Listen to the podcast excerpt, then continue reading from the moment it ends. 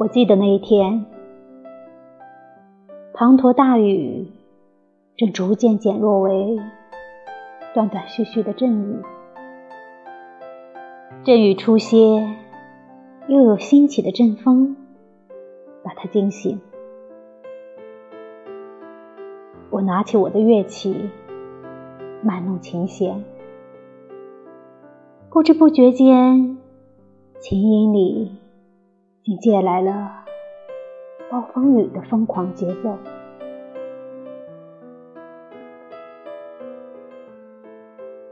我看见了他的人影。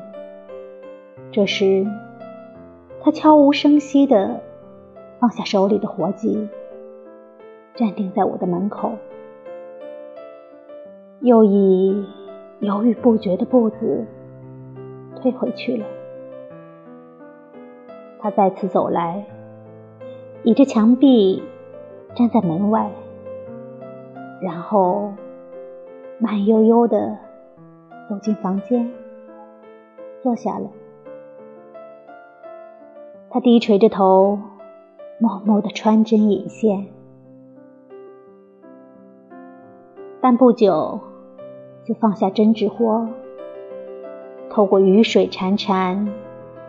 凝望着窗外一列朦朦胧胧的树影，仅仅这一段时光，充满了阴影、歌声和寂静的风雨中午里的这一段时光。